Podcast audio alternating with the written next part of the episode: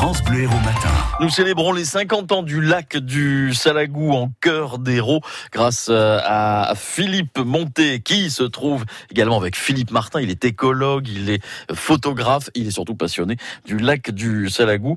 Oh là, je pense qu'on a la plus belle vue du lac du Salagou, Philippe Monté. Nous continuons avec Philippe Martin à, à honorer ce 50e anniversaire du lac du Salagou. Nous avions évoqué précédemment le barrage et là nous contemplons cette espèce de masse rouge au milieu du lac. C'est la presqu'île de Rouens. Et si nous pouvons la contempler, Philippe Martin, c'est parce que nous sommes juste en face sur euh, un autre mont qui domine ce lac et que vous allez de nous présenter. Bien, alors c'est là qu'on peut amener hein, depuis 45 ans toutes les télévisions de France et de Navarre puisque sur la colline de la Sûre, qui est aussi une sorte de, petit plateau volcanique, hein, recouvert de cendres volcaniques et, et de basalte, c'est le meilleur endroit au sommet pour avoir une vision panoramique à 360 degrés de la vallée aride. Et multimillénaire hein, qui, grâce à l'agriculture et au pastoralisme, a forgé tous ces paysages. 50 ans seulement en arrière à la création du lac et du barrage du Salagou,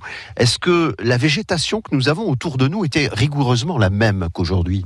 Il y a eu des, cataclysmes climatiques. Par exemple, le terrible hiver 1956 a réduit les immenses populations d'oliviers, de cultures d'oliviers euh, visibles sur les premières photos hein, du 19e siècle euh, dans la vallée du Salagou à presque néant, puisqu'après-guerre, avec la mé mécanisation des, cultures dans toute la France, eh bien, on a arraché beaucoup trop d'oliviers. Et euh, gloire aux agriculteurs euh, actuels hein, dans toute la région du, bassin du Lot-des-Voies et notamment à Saint-Jean-de-la-Blaquière qui, qui honore encore cette noble profession d'oléiculteur. C'est vrai que l'agroforesterie, c'était la particularité que même dans les vignes, il y avait des oliviers, dans les champs de céréales aussi, et on pouvait avoir sur un même hectare ou plusieurs hectares de, de culture, plusieurs euh, cultures différentes de l'arboriculture, des buissons euh, productifs, euh, des céréales, de la vigne, et ça crée un, une agriculture composite et de qualité bien sûr supérieure.